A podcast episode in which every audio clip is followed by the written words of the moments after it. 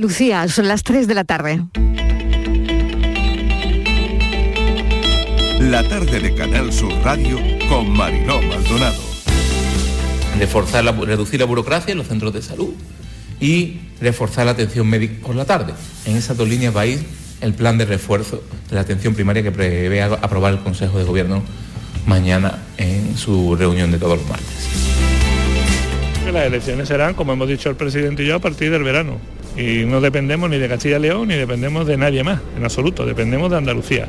Y que en este momento los andaluces no quieren un adelanto electoral, no lo digo yo, lo dice el 76% de los andaluces.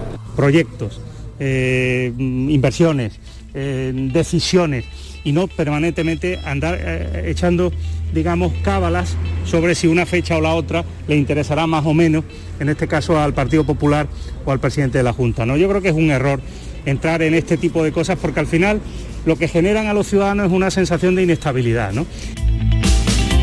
Málaga sea la capital tecnológica de España y ¿por qué no soñar? ¿Por qué no soñar que en un futuro compitamos y seamos capital tecnológica europea y mundial? Tenemos los mimbres para hacerlo, tenemos talento, tenemos capacidad formativa con nuestro rector, universidad y nuestras reformas que estamos haciendo en la formación profesional tenemos empuje y tenemos el motor que mueve el mundo, que es la ilusión y la pasión, algo que Rafa Nadal también nos enseñó en el día de ayer. Porque son tantos los activos que tenemos, el ecosistema que se está desarrollando en Málaga, en el ámbito tecnológico, en el ámbito de la innovación, que verdaderamente creo, como acaba de señalar Colman, que este tiene que ser uno de los nodos, esta tiene que ser una de las palancas fundamentales del crecimiento económico, de la innovación y la prosperidad, no solo de Málaga, no solo de Andalucía, sino de toda España e incluso en el ámbito europeo. Thank you very much. Congratulations. Welcome to the Andalusia, the best of the region of the world.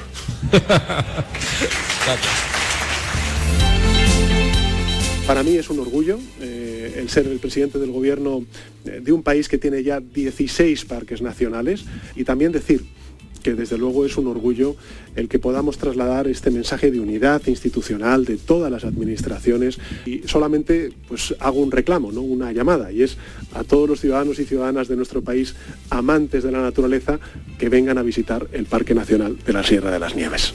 Sumamos 23.000 hectáreas más a los dos parques nacionales que ya existen, Sierra Nevada y Doñana, y por tanto en esa línea de convertir a Andalucía en un territorio eh, sostenible que cuida el medio ambiente, que tengamos un tercer parque nacional, es muy importante.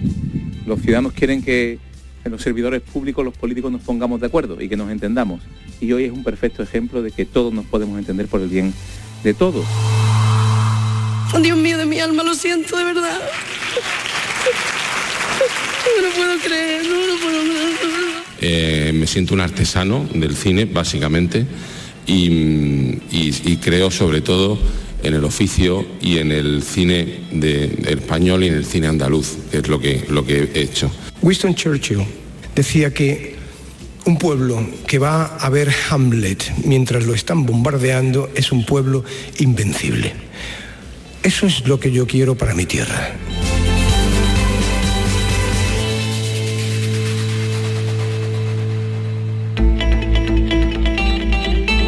La tarde de Canal Sur Radio con Mariló Maldonado. Acaban de oír los sonidos del día, ¿qué tal? ¿Cómo están en nuestra línea de audios los protagonistas de la actualidad y todo lo que ha ocurrido hasta esta hora? Acaba enero y termina fuerte. Hoy el tiempo meteorológico lo marca el sol. Las máximas muy altas en Andalucía, por encima de los 20, al menos aquí en Málaga, desde donde hacemos el programa. Hay momentos deportivos que se quedan en el recuerdo y ya ha pasado un día de la victoria de Nadal. Llegó Nadal y nos alegró el domingo, la remontada, con todo en contra. Esa es la lectura que nos acerca al tenista, su espíritu de lucha que ha prevalecido una vez más. Enhorabuena Nadal, lo que nos desunió en Eurovisión, casi asunto de Estado, en redes y no redes, llegó Nadal y lo arregló. Qué bien que tenemos a Nadal. Y puede que no sea el partido en sí, puede que lo que sea muy necesario son personas como él, que nos acercan más, que nos separan, ¿no? Referentes en momentos de tensión y una gran tensión para todos es la pandemia de la que se cumplen dos años, del primera, además de la primera persona que dio positivo en nuestro país, que fue en La Gomera, lo recordarán. Bueno, llegan los estudios en estos dos años de la vacuna de refuerzo, la que le pusieron a los sanitarios, esa tercera dosis, que ya nos hemos puesto mucho, muchos, ha funcionado y muy bien. El estudio ha salido del Hospital General de Alicante, en Valencia. La protección, ahí está, un 63%, 15 puntos más que las dos dosis que ya teníamos. Si algunos cuestionaban esta dosis de refuerzo, pues ahí están los datos. La mejor arma contra el virus, las vacunas. Ratificaba este estudio la, la eficacia de esta tercera dosis que reduce drásticamente la posibilidad de acabar en el hospital y de morir. Hoy también hemos sabido que los que hayan pasado el COVID recientemente se podrán vacunar a un mes de haberlo pasado. Los datos en Andalucía siguen hoy a la baja, bajan todos los indicadores, bajada fuerte de las hospitalizaciones, 1.041 casos por cada 100.000 habitantes. Hoy lamentar la pérdida de 16 personas, pero un millón de personas también se han recuperado. Ha salido el dato del IPC del mes de enero, la inflación sigue al alza, aunque nos da un respiro, pero sigue muy muy alta, se sitúa en un 6% esa eh, subida hace que se filtre en todo, ¿no? Los precios de, de la compra, todo. Así que, bueno, ha subido, como saben, el dato del IPC, 6%, es donde se sitúa.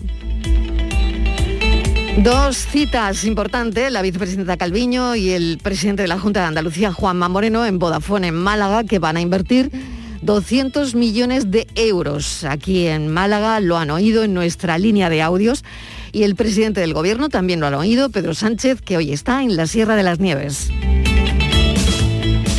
Primer debate televisivo de las elecciones de Castilla-La Mancha y por primera vez un candidato participará desde su casa confinado por COVID.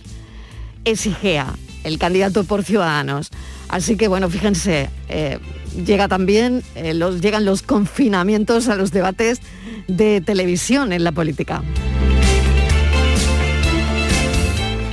Victoria de Antonio Costa de Portugal, ha conseguido su segunda mayoría absoluta. Hoy miramos a Portugal, en la que pocos creían, ascenso de la ultraderecha hasta la tercera posición de 1 a 13 escaños. Y qué bien los premios del cine andaluz, los premios Carmen. Enhorabuena a todos los premiados porque fue una gala magnífica, fue todo un éxito. Hablaremos de ello también en el programa. Bienvenidos a la tarde. If I can reach the stars, pull one down for you, shining on my heart, so you could see the truth. And this love I have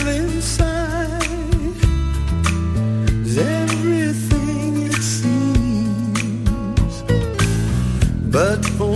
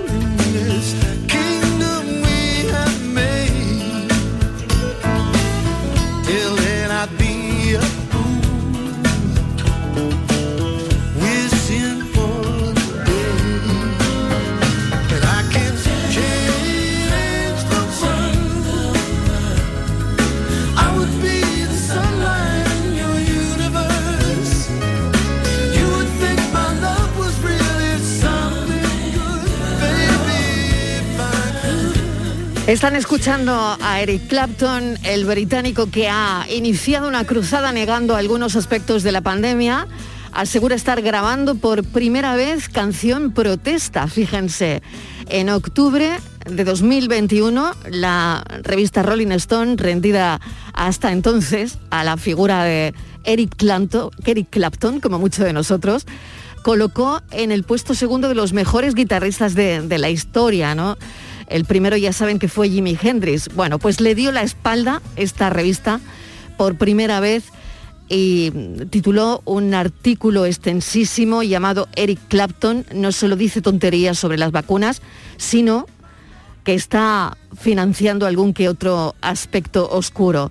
Se informaba en este artículo de que el músico desvía dinero a la organización antivacunas Jan for Freedom. Clapton se ha negado a tocar en lugares donde se pide el certificado COVID para entrar y la verdad es que este hombre jamás había desafinado ni cantando ni con la guitarra. Así que sorpresas te da la vida.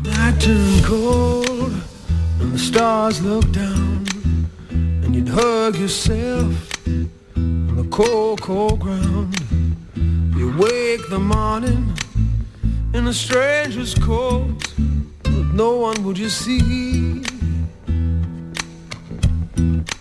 You ask yourself who'd watch for me, my only friend.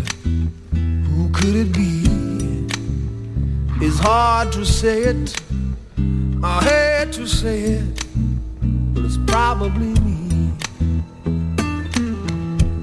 Aquí escuchamos a Eric Clapton con Steen. Esperemos que determinadas cosas no se terminen contagiando. Bueno, empezamos el lunes y mesa de redacción. Kiko Canterla, ¿qué tal? Bienvenido. Hola, Mariló, buenas tardes. Bueno, Rafa Nadal hace historia, volvemos a ello, vamos a hablar de cosas buenas y hay otra historia que queremos contarles. Nos hemos preguntado qué hace falta para tener un título nobiliario, porque Ramón Romero va a solicitar a la Casa Real que le conceda a Nada- a Nadal una grandeza de España con título nobiliario. Así que esta es la historia, la primera historia que queríamos ofrecer a los oyentes hoy lunes. Kiko, ¿qué tal? Eh, leyenda, épico, eterno. Los calificativos Mariló se agotan tras la última gran proeza de Rafa Nadal, uno de los mejores deportistas de todos los tiempos y que este domingo hacía historia al conquistar su vigésimo primer título en torneos de Grand Slam.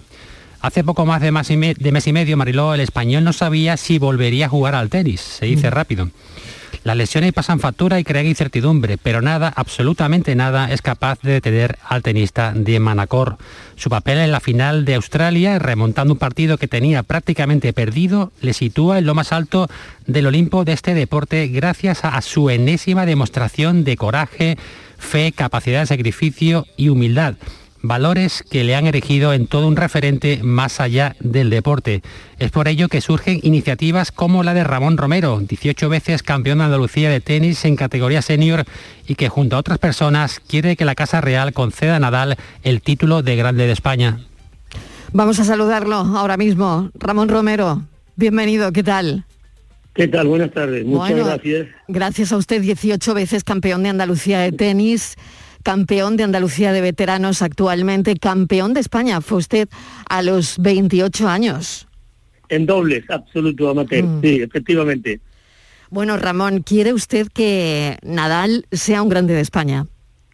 Pues mira, mm, sí, como amante del tenis que soy, como ciudadano español lleno de orgullo y, y me enorgullece tanto ver como Rafa Nadal representa nuestro país, enarbola nuestra bandera y suena el himno nacional y cómo nos respetan más y el nombre de España sube muchos peldaños gracias a Rafa Nadal, creo que es que más que merecedor de una grandeza de España.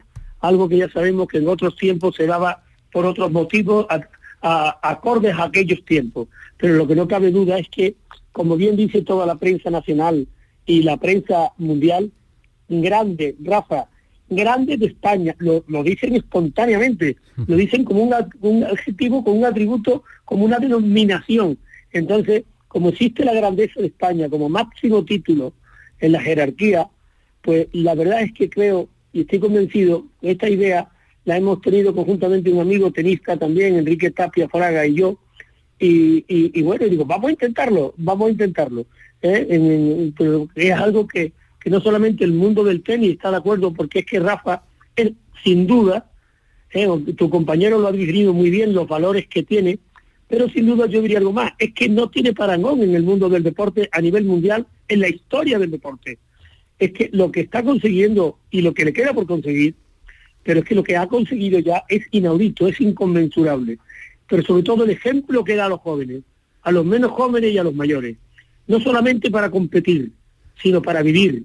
El respeto a los demás, a los demás el, el no subestimar a nadie, el ser capaz de admitir cualquier opinión acorde o no a ella. Bueno, podríamos decir tantas virtudes que tiene que es difícil elegir a alguien y nombrarle con mayor merecimiento que él grande de España, entendiendo las dificultades que este camino puede conllevar para la concesión por parte de su majestad del rey de España, que es el único que tiene la facultad para este nombramiento. Ramón, y lo ha pedido usted desde Jerez. Sí, yo en Jerez, mm, vivo en Jerez, eh, me he movido siempre jugando en mis campeonatos de tenis por todas partes, pero Jerez tiene una peculiaridad. Eh, aquí un, jerezano, en el año 1880 y tanto, Pedro Nolasco González de Soto, marqués de Torresoto de Briviesca, segundo, digamos, en la generación de los fundadores de la bodega de González Díaz, el fundador fue su padre, Manuel María González, pues él estudió en Liverpool, luego en Londres, y allí que algo que, que, lo debe saber España entera, trajo a España por primera vez el tenis conjuntamente con los ingleses que lo llevaron a las minas de Río Tinto e hizo, eh, hicieron unas pistas allí en donde está actualmente el Hotel Colón. Aquí se hicieron gracias a él, pero al igual él, señor, trajo el polo, trajo el cricket, que es la antesala del fútbol americano y del fútbol que nosotros conocemos, trajo el tiro pichón, trajo, es decir, fue un vanguardista, pero estamos hablando de tenis. Y esta mañana precisamente me han hecho una entrevista en Villa Victorina, que es donde se hizo una de las primeras pistas de tenis del continente europeo de hierba natural.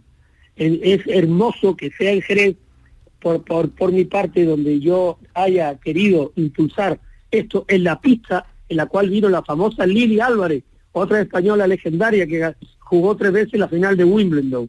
Y en el mismo sitio, esta mañana hice un poco la, lanzadera, la, eh, la salida de esta propuesta que queremos Enrique Tapias y yo, como todos los tenistas, como todos los deportistas, creo que como muchísimos españoles que no hacen deporte, creo que, que, Rafa Nadal no es cuestión de política ni de signo político, es cuestión de, de sentirnos orgullosos de que un español es capaz de, de, conseguir, pero sobre todo de demostrarle al mundo la categoría humana que tiene un español. Y como él, hay muchos más, pero que lo imiten los jóvenes, que lo imitemos, bueno, que lo imiten los menos jóvenes y que lo imitemos los que ya no somos jóvenes. Porque realmente la enseñanza que nos estás dando de su humildad y de todas las virtudes que tu compañero dijo antes, más otras muchas, realmente ponernos bello de punta. Eh, eh, es algo inaudito que alguien sea capaz de aglutinar tanta belleza en lo que hace, tanta fuerza, tanta humildad, tanto talento y tanta ilusión a tantos españoles que ahora en estos momentos lo necesitamos más que nunca. Pero además lo ha trasladado al mundo entero. Es capaz de ilusionar y entusiasmar a cualquier persona, viva donde viva, en España o fuera de España. Se emociona, Ramón, se emociona usted, me imagino que se emocionaría mucho con el partido de ayer como tantas personas que, que, lo siguieron, que lo pudieron seguir. Y yo lo decía antes, ¿no? No, no creo que sea el partido en sí, puede que lo que sea más necesario son personas como Nadal que nos acerquen más, que nos separen, ¿no? Y por otro lado, permítame que salude a un abogado, hemos tratado de localizar abogados que puedan hablarnos si, si esto, mm, bueno, pues tiene, tiene futuro, ¿no? El hecho de que Nadal pueda llegar a tener un título nobiliario.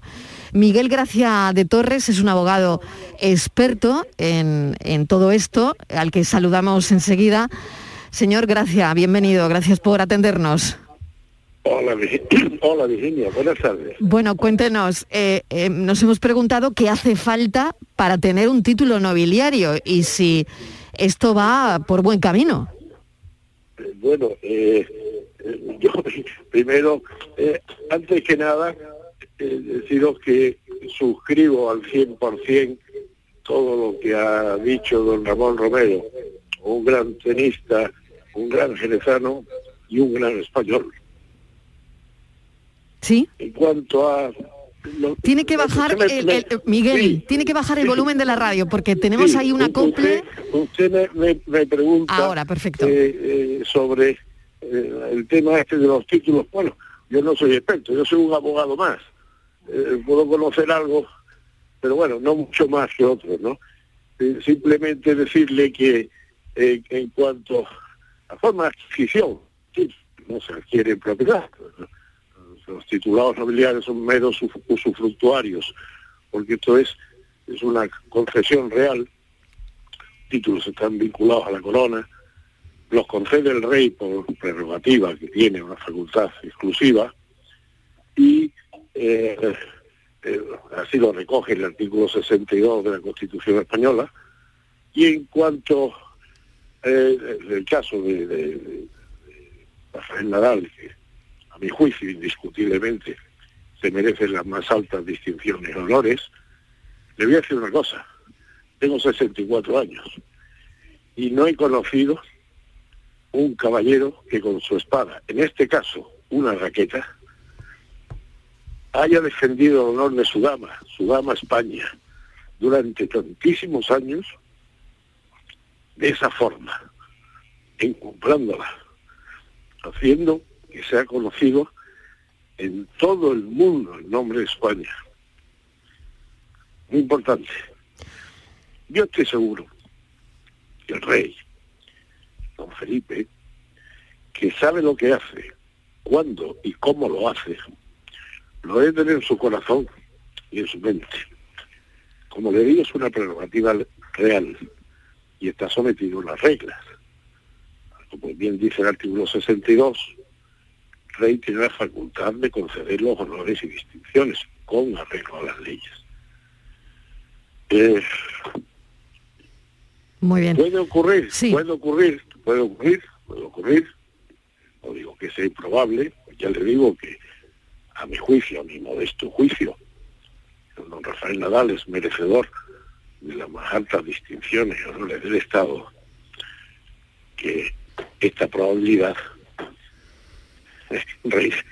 siendo reiterativo, es más que probable. Caso de concederse los títulos nobiliarios, tenemos pues, empezando por abajo, desde varón hasta duque, y además también eh, otra posibilidad que la de grande de España. Eh, características, la primera de todas que es graciable, es, la voluntad libre del rey la que lo decide, estableciendo las condiciones de uso y de sucesión. Eh, después que se recogen en la carta, en la carta de sucesión se concederá previo dictamen del Consejo de Estado. Después, perpetuo, la mayoría de los casos, pues la posibilidad que no fuera perpetuo, que fuera vitalicio, pero esos son casos más contados. Inalienables, y no se pueden vender, transmitir, ni unilateralmente cambiar la línea de sucesión, salvo autorización expresa del rey. Imprescriptibles y vinculados, lógicamente, a la corona y a sus normas y a sus leyes. Muy bien, nos Eh, estábamos preguntando, ¿no? Precisamente eso, ¿qué hacía falta para, para que No, lo que hace- lo que hace concedan un título nobiliario, ¿no? Y, lo está explicando. Claro, la concesión que hace falta, ser merecedor de ello, ser a juicio su majestad del jefe de Estado, su majestad el rey. Permítame un segundito. Vamos a ver quién, quién lo tiene, Kiko, quién te- ostenta estos títulos eh, del deporte, claro. Sí, hay que recordar que en, nuestro deporte dos auténticos nombres propios eh, tienen eh, este tipo de distinciones. Una de ellas es Juan Antonio Samaranch, que fue presidente del Comité Olímpico Internacional durante muchísimos años y que en su día fue eh, premiado con el Marquesado Samaranch y también Vicente del Bosque, el seleccionador nacional que entre otros títulos nos permitió alcanzar el Campeonato del Mundo de Fútbol y que tiene también el Marquesado del Bosque. Son distinciones que se, que se concedieron, si no tenemos mal entendido, durante el reinado de Juan Carlos I. Pues adelante, Quique. No sé si tienes alguna cuestión más para Pues, nuestros dos invitados. Te sigue escuchando Sí. Ramón Romero, Romero Abad, de quien ha partido la iniciativa también. Adelante. Simplemente preguntarle al señor Romero si Rafa Nadal tiene conocimiento directo de esta iniciativa. No, he esperado al día de hoy a ver cómo transcurría para, primero que creo que eh, estará tan abrumado y tan ocupado y tan todo, que primero voy a llamar a, su jefe de prensa eh, y, Relaciones Públicas, Benito Pérez Barbadillo, para transmitirle todo esto. Es, importante la pregunta que hace, porque uno puede tener, pues, en, en- último caso se podría negar. Pero yo creo que la grandeza de España es algo inherente, es algo que eh, si él le ha dado tanto a España y es conocedor de que le va a servir a otras generaciones, no a él, porque él tiene una humildad y una sencillez y, un respeto a lo ajeno tan grande que, que- que yo- creo que está por encima de todo esto. Pero sí es consciente de la que al darle una grandeza a España mm, van a perpetuar, y no por vanidad, pero sí una vida ejemplar. Y él, mm, si es listo para todo y tiene una cabeza privilegiada para desarrollar todo lo que desarrolla, tanto en el deporte como fuera del deporte, es inteligente para entender que al perpetuar su maravilloso ejemplo le hará bien a mucha gente en generaciones venideras. Señor Romero Abad, pues muchísimas gracias por habernos atendido, habernos hecho un hueco en agenda, también al abogado Miguel Gracia de Torres por habernos acompañado y, y claro, es que es verdad, hoy está, es lo que decía Ramón Romero, está en todas las portadas, Nadal en todas las portadas como el más grande. Grande no, inmenso, el mejor de la historia. Su carácter competitivo, su mentalidad de resistencia es mucha más de lo que los gurús de la autoayuda pueden escribir o se puedan imaginar.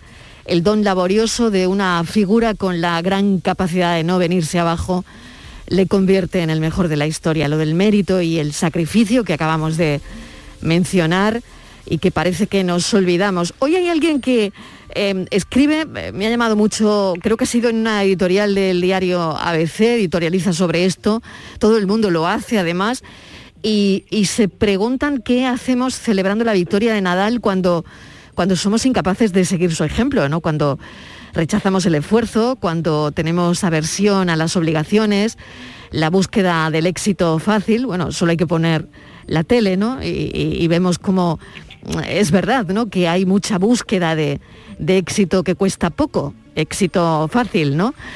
En fin, hay columnas hoy de todo tipo en la prensa donde se habla de esto, donde también nos llevamos ese chaparrón que acabo de comentarles, ¿no?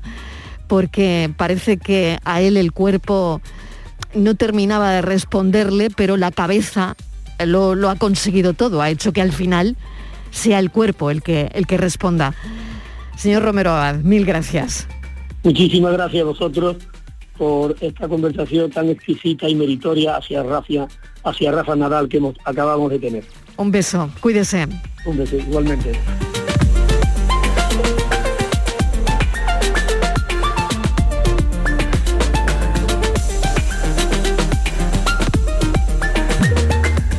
Vamos a llegar a las tres y media de la tarde y si me dan dos minutos, enseguida les hablamos de un informe de Amnistía Internacional que da a conocer sus conclusiones sobre las investigaciones de lo ocurrido en las residencias durante la pandemia.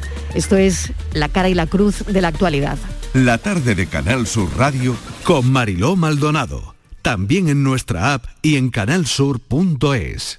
Si eres profesional del canal Oreca, del 7 al 9 de febrero te esperamos en HIT, Salón de Innovación en Hostelería. Descubre las tendencias en equipamiento, productos, servicios y soluciones digitales, novedades en alta gastronomía, formación y las claves del éxito de tu negocio. Inscríbete en salonhit.com, alineados con tu éxito, con el patrocinio de la Consejería de Turismo, Junta de Andalucía. La agricultura es un motor de nuestra economía y del empleo. Andalucía apuesta por un campo joven e innovador que garantice un futuro próspero a sus pueblos. La Junta de Andalucía pone a disposición 80 millones de euros para ayudar a los jóvenes que quieren arrancar su actividad agraria, con una línea específica para favorecer la incorporación de la mujer y el relevo generacional. Solicita ya tu ayuda. Consejería de Agricultura, Ganadería, Pesca y Desarrollo Sostenible. Junta de Andalucía. Leyendo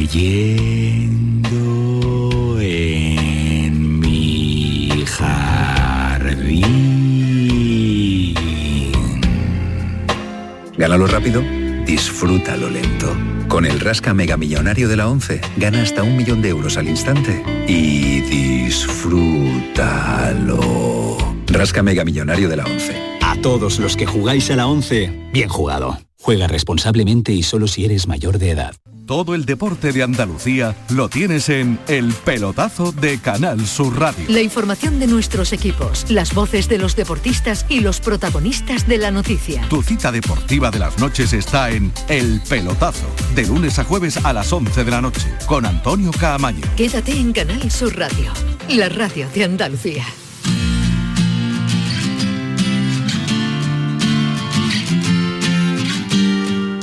La tarde de Canal Sur Radio con Mariló Maldonado.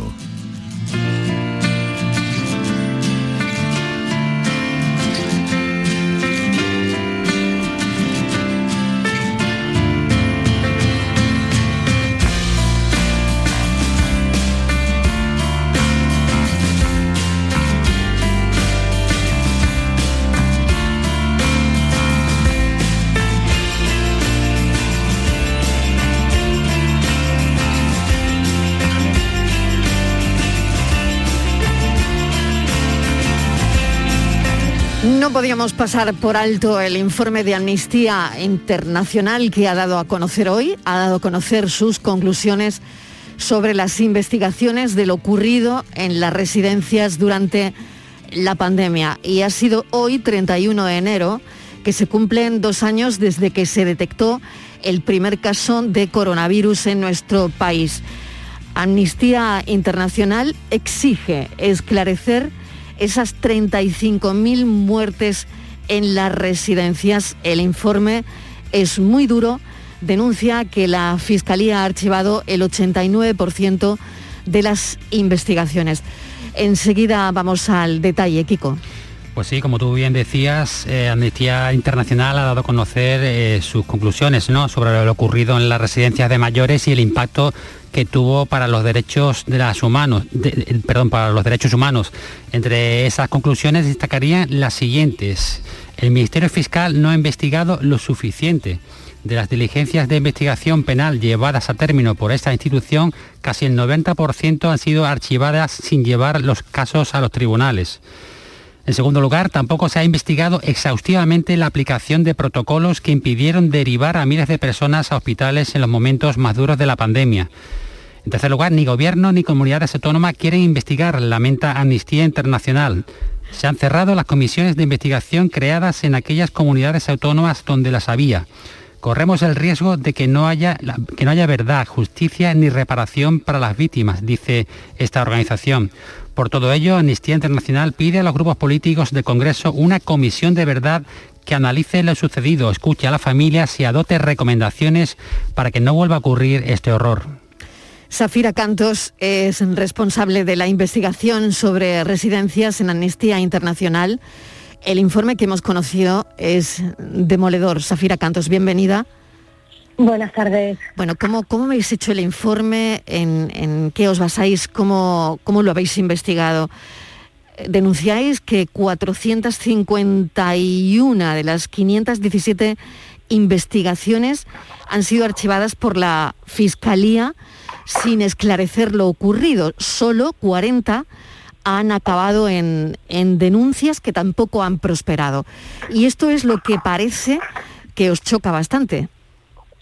Sí, vamos a ver, quiero hacer alguna precisión y poder comentar también eso, cómo, cómo hemos llevado a cabo este trabajo. Pues por un lado, hemos estado investigando las diligencias llevadas a cabo por, por, la, por el Ministerio Fiscal, de las cuales de esas 451 que son las que han finalizado, más de 400 digamos que no han dado lugar a la presentación de denuncia en los tribunales. Pero sobre todo, lo que más nos preocupa es que en aquellas comunidades autónomas donde se aprobaron protocolos que impedían la derivación, o criterios institucionales que implicaban discriminación en el acceso a la sanidad y nos hemos centrado especialmente en Cataluña y en la Comunidad de Madrid porque es donde hubo por volumen de casos y porque se existieron esos criterios de discriminación en estos protocolos no han sido adecuadamente investigados, porque no se trata solamente de investigar aquello que pudo hacer la persona que era el último eslabón de la cadena, porque al revés, incluso en muchos casos, gracias al sobreesfuerzo de los profesionales que trabajaban en las residencias, el mal no fue mayor, sino por qué hubo criterios de discriminación en el acceso a la atención hospitalaria o en el acceso a la atención sanitaria, porque hemos acabado pruebas que evidencian claramente y además ha sido reconocido en algunas comparecencias públicas por parte de profesionales que hubo momentos en los que no se admitió por criterio institucional la derivación de personas mayores que vivían en residencias a los hospitales. Y por eso la dureza de nuestras conclusiones, porque ese aspecto es el que mm, no se ha investigado adecuadamente. Y por otro lado, porque nos ha escuchado en esas investigaciones del Ministerio Fiscal a las, a las víctimas, a los familiares de las personas fallecidas, que tienen derecho a participar en las investigaciones según el derecho internacional y que además en muchos casos albergan información muy relevante para las investigaciones. Justo iba, iba a eso, eh, Safira, porque eh, son los propios familiares quienes están presentando denuncias y querellas en los tribunales, ¿no? Efectivamente, por un lado ha habido asociaciones y familiares que se dirigieron a la, a la Fiscalía y, que ha dado lugar pues esto, pues estas investigaciones de las que hablábamos y que en su mayoría han sido archivadas. Por eso ahí pedimos que el papel del Ministerio Fiscal sea más proactivo y no solo de con las pruebas que las víctimas son capaces de recabar y luego pues más proactivo en los tribunales, como decías, ¿no?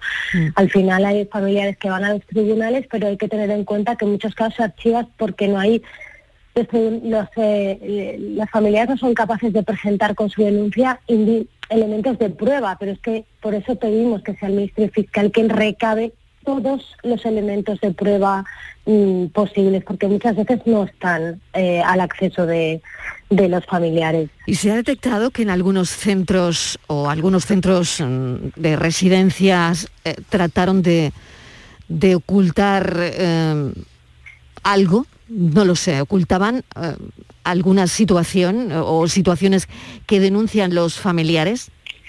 Los familiares eh, se quejan mucho de que eh, no se les informaba adecuadamente en algunos casos. Ahí hubo prácticas de todo tipo, hubo residencias que sí que informaron a las familias adecuadamente dentro de lo que pudieron, pero hubo otras familias en las que los eh, brotes de COVID o incluso eh, la situación en la que se encontraba un familiar en concreto, pues bueno, ya cuando recibían la información era prácticamente cuando, cuando ya no había opción, ¿no?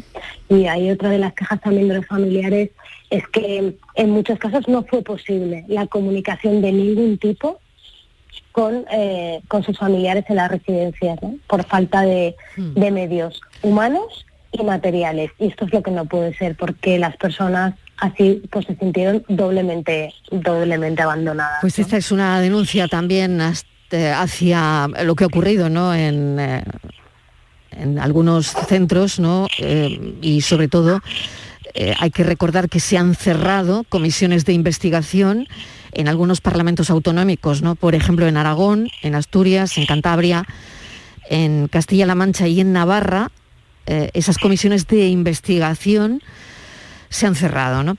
Kiko, no sé si tienes alguna pregunta más. Eh, buenas tardes, señora Cantos. Eh, quería preguntarle eh, cuál es la situación que se vive en otros países en, relación a este informe, ¿Que, hay algún tipo de analogía. Bueno, pues nosotros hemos hecho investigaciones también en Italia, en Bélgica y en el Reino Unido y también está habiendo dificultades de acceso a la verdad ahí. En Italia está habiendo muchos archivos y también en esos tres países hubo graves problemas y graves errores y decisiones de las autoridades que impidieron que tuvieran una asistencia sanitaria adecuada a las personas mayores en las residencias. En el Reino Unido se supone que en las siguientes semanas, meses, debería emitirse un informe de un comité de investigación sobre lo sucedido y estamos muy atentos a ver si realmente ayuda o no a arrojar luz.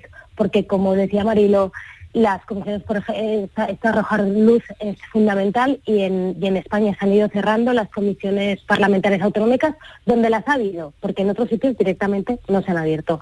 Por eso pedimos esa comisión de la verdad a nivel estatal y, y, señalamos además que acceder a la verdad es que no puede ser cuestión de mayorías parlamentarias. Cuando ha habido una vulneración de derechos humanos, como sociedad tenemos derecho a esa verdad y por supuesto la tienen especialmente las personas eh, afectadas, ¿no? Los familiares. Porque además, si no somos valientes, claros, transparentes en el acceso a esa verdad, ¿cómo se van a adoptar auténticas medidas que eviten que esto vuelva a suceder? ¿Cómo se va a asegurar que se refuerzan los sistemas sanitarios para que no pueda darse una falta de este calibre. Safira Cantos, uh, le agradecemos enormemente que nos haya atendido. Hoy tenemos sobre la mesa este informe de Amnistía Internacional, este lunes 31 de enero, que se cumplen dos años desde que se detectó el primer caso de coronavirus en nuestro país. Muchísimas gracias, un saludo. Buenas tardes, gracias a vosotros. El coronavirus eh, se ha cobrado hasta el momento en nuestro país más de 92, más de 92 vidas, 92.000 vidas, que se dice pronto. Eh, asusta la cifra, la verdad, 92.966 vidas según los datos oficiales, ¿no? Y podríamos hacer un recorrido, desde luego, por los 24 meses que llevamos de, de pandemia, desde que se detectó tal día como hoy un primer caso, pero hemos querido detenernos en este informe de Amnistía internacional que da sus conclusiones sobre lo ocurrido en las residencias de mayores. Momento para la foto del día. Virginia Montero, ¿qué tal? Hola, buenas tardes. La imagen de hoy es la propuesta por Javier Barbancho. Actualmente colabora con el diario El Mundo y la agencia Reuters. También ha trabajado para el País Andalucía con base en Sevilla, entre otros medios. Y ya saben nuestros oyentes que pueden ver la foto del día en nuestras redes sociales en Facebook La Tarde con Mariló Maldonado y en Twitter arroba La Tarde Mariló. La foto del día es de Daniel Ochoa de Olza, fotógrafo navarro con larga trayectoria en agencias. Para mí es de los mejores fotoperiodistas en la actualidad de este país. En el 2013 ganó el WordPress Photo. Las fotografías se publican en el país semanal. Eh, se titulan Besos en tiempos de la COVID. Las fotos de Daniel muestran a parejas dándose un beso, con mucho amor y mucha pasión. Para mí las fotografías son todas magníficas. Muestra la paciencia que tiene Daniel para captar ese momento íntimo y sacarnos de esa horrible pandemia que sin duda nos ha marcado a todos. Él se hace invisible al realizar la fotografía y se crea esa magia en la que el tiempo se para. Felicidades, Daniel.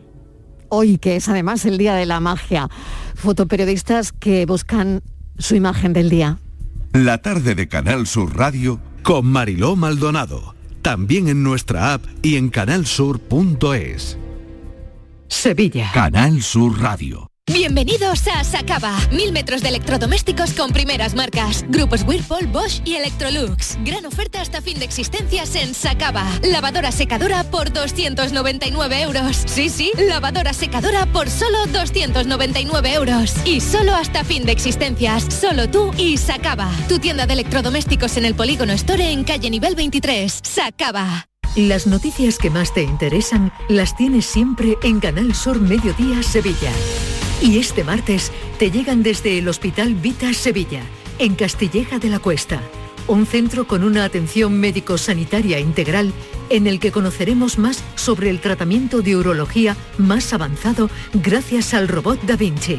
Canal Sur Mediodía Sevilla. Este jueves desde las 12, en directo desde el Hospital Vitas Sevilla, en Castilleja de la Cuesta. Con la colaboración del Hospital Vitas Sevilla. En Canal Sur Radio, por tu salud, responde siempre a tus dudas. Este lunes en el programa hablamos de cálculos o piedras, tanto en las vías urinarias como en los riñones. Un 10% de las personas padecen este mal, pero también es cierto que mejoran considerablemente las técnicas de tratamiento y sobre todo evitan que se repitan estas situaciones. Este lunes, piedras y cálculos, tus preguntas a los mejores especialistas en directo.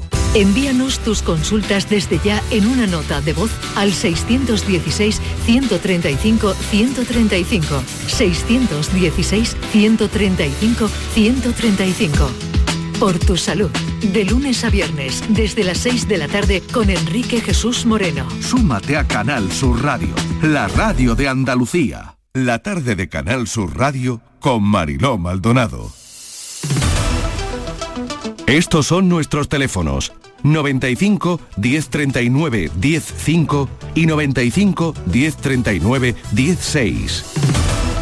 Hoy está con nosotros José María del Río, nuestro abogado experto en derecho de familia, herencias, divorcios. Bueno, las familias sin conflictos no existen.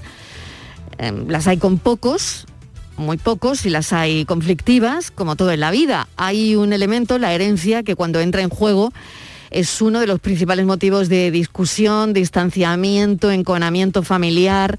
El reparto de la herencia es un momento decisivo dentro del ámbito familiar porque la pérdida de esa persona que deja su herencia obliga a todos los miembros de esa familia no solo a escucharse, también a entenderse y sobre todo a aceptar una cosa, la voluntad del que se va. Luego está el aspecto emocional de cosas que no se habían resuelto en vida y que se imputan en la cuenta resultado de la herencia. No sé si todo esto puede resumir en parte eh, de lo que hemos hablado estos días, ¿no? De la herencia de Paco Gento, por ejemplo, Virginia. Así es, así es, Mariló, como hablábamos hace, hace unos días y como todos recordaréis, conocíamos su fallecimiento y, llegó esta, llega a esta sección este deceso porque hemos sabido que, supimos que su herencia no se va a repartir entre dos, sino entre, tres hijos y queríamos abordarlo con, José María del Río. Mariló, cómo se trabajan este tipo de herencias, cómo se reclaman en estos casos, qué suponen para los hijos irreconocidos, para los no reconocidos, qué derechos hay, en fin, todo un mundo que se abre en este tipo de Todo un mundo, y yo hablaba también de ese aspecto emocional, ¿no? Eh, de cosas que no se han resuelto en vida y que pretendemos arreglarlo cuando llega el momento de, de la herencia. José María, ¿qué tal? Bienvenido.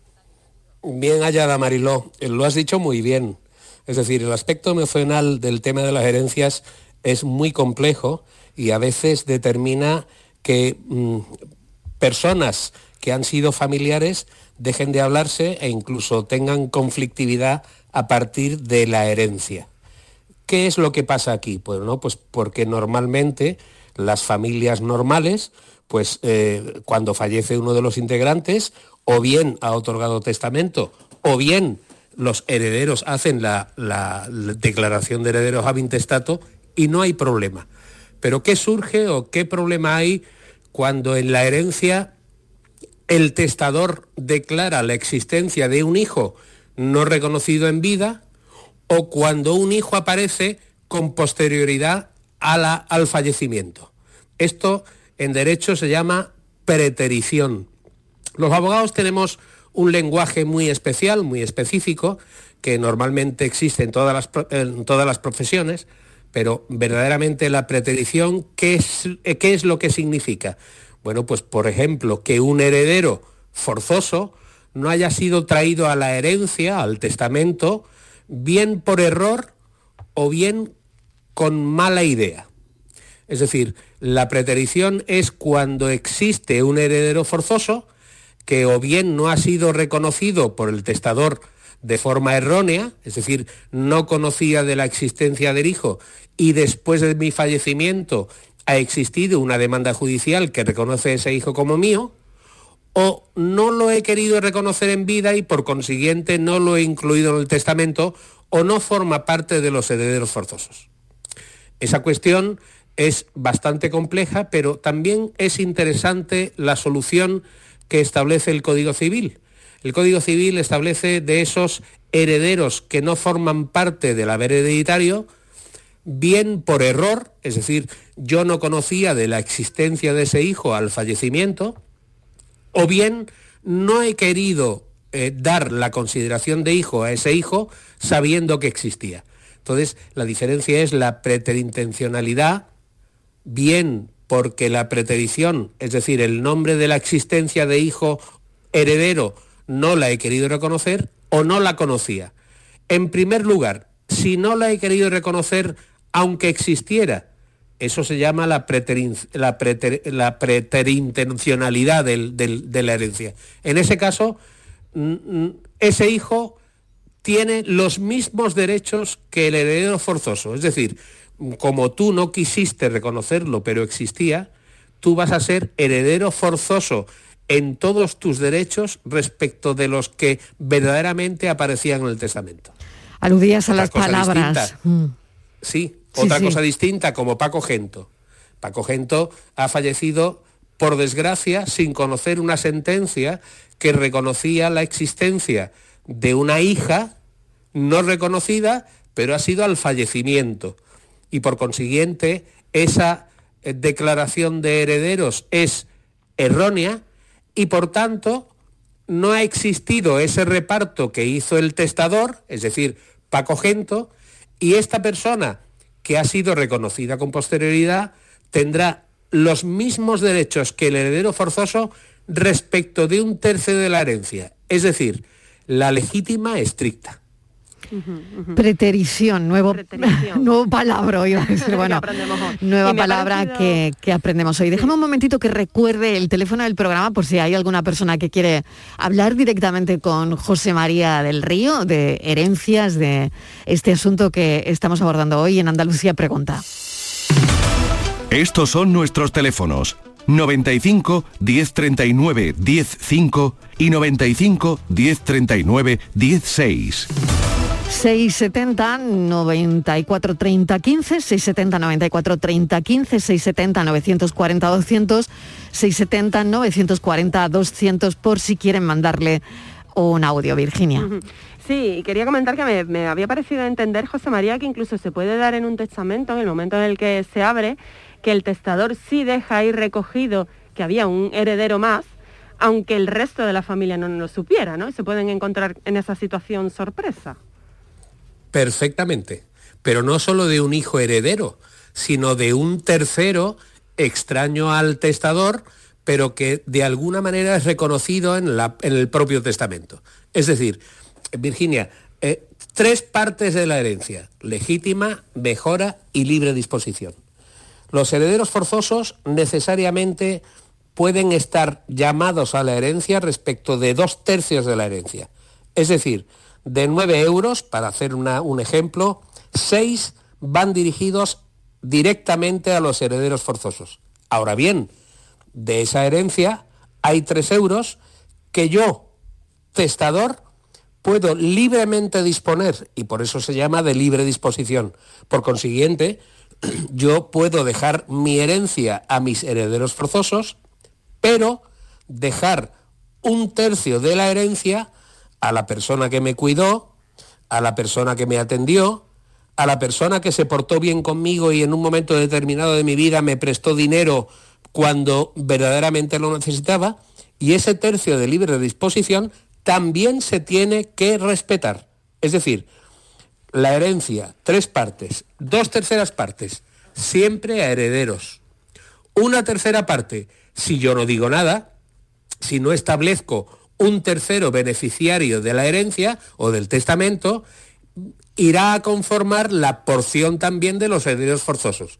Pero ese esa, esa tercera parte de mi herencia la puedo destinar a cualquier otra persona que yo haya considerado que pueda también heredar mis bienes.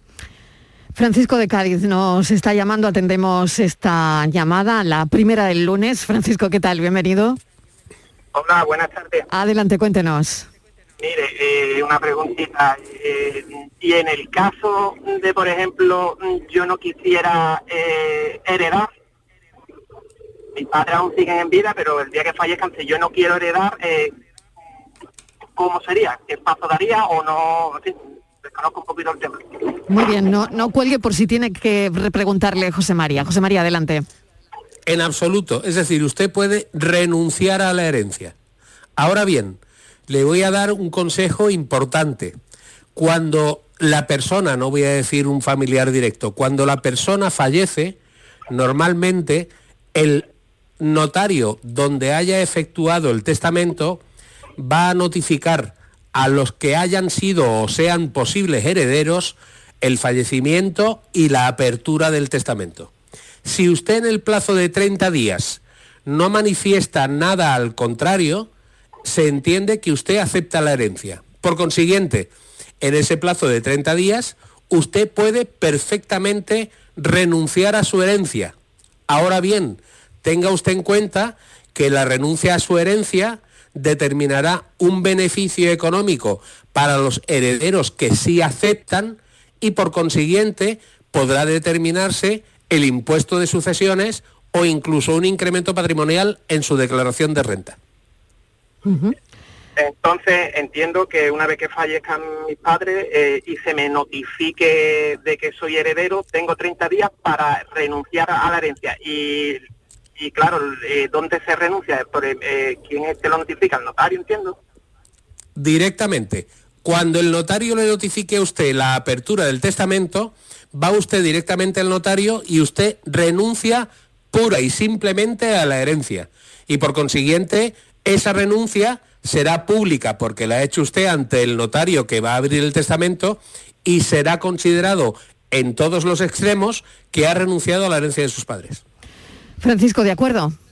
Estupendo, pues muchísimas gracias. Nada, un abrazo, muchísimas gracias por, por llamar. De las preguntas que hacen los oyentes aprendemos todos. Muchísimo, porque yo me Muchísimo. planteaba, muy importantes los plazos, ¿no, José María? Si Claro, pasan esos claro. 30 días, Muy se da por hecho que acepta la herencia. Claro, qué importante. Muy ¿eh? importantes, Virginia, pero los plazos son importantes en derecho para todo tipo de ejercicio de derechos. Los plazos. Los plazos 30 días en el caso de, de Francisco, En el en caso el de caso de, herencias. de rechazar, de rechazar una Eh, herencia, justamente. ¿no? Qué importante todo esto, la verdad. Bueno, pues hoy hemos destinado este ratito a todo esto, a, a las herencias. Me comentan que hay más llamadas. Bueno, pues vamos a, a intentarlo. No sé si hay alguna otra cuestión, Virginia, que tengas, que tengas por ahí. Sí, sí, bueno, yo quería preguntarle a José María si son habituales este tipo de reclamaciones que estábamos hablando de, nuevos herederos que aparecen en los testamentos y qué papel tienen el resto de, de herederos. Vamos a ver, no es normal, siempre es excepcional, porque de alguna manera la normalidad de las familias andaluzas es normal, es decir, yo conozco con quién me he casado, yo reconozco los hijos que he tenido, pero normalmente puede ocurrir que bien en testamento o bien con posterioridad al fallecimiento del testador, haya personas que reconozcan primero tiene que haber una declaración de filiación no matrimonial. Es decir, si no está reconocido en derecho, no está reconocido en el testamento, la persona que se cree con derecho tendrá que solicitar una acción de filiación no matrimonial y estamos hablando en ese caso normalmente de las exhumaciones de personas que han fallecido para recogerles el ADN de la persona que reclama ser hijo de la persona que ha Qué fallecido. duro, ¿eh? Qué duro todo Es- esto, ¿eh? Son, co- son, son situaciones bastante complejas, pero, hombre, a lo mejor en mi caso mm, no es problemático, porque yo sé lo que tengo, tampoco tengo mucho y, por- y- y tengo dos hijos.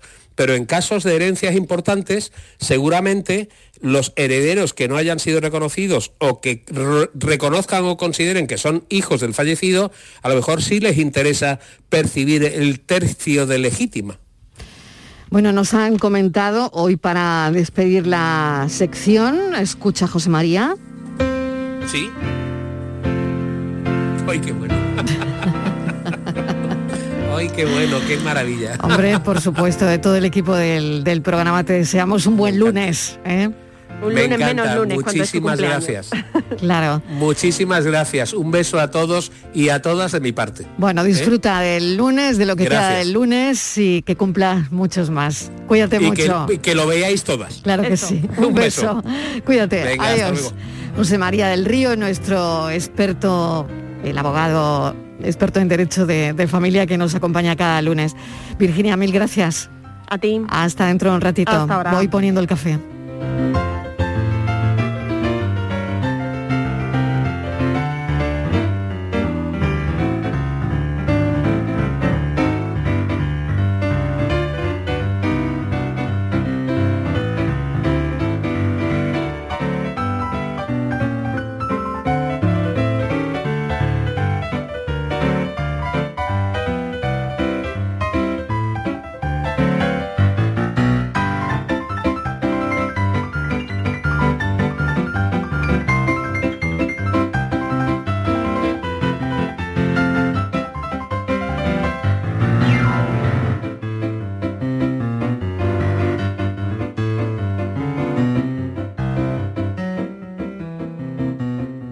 De Canal Sur Radio con Mariló Maldonado.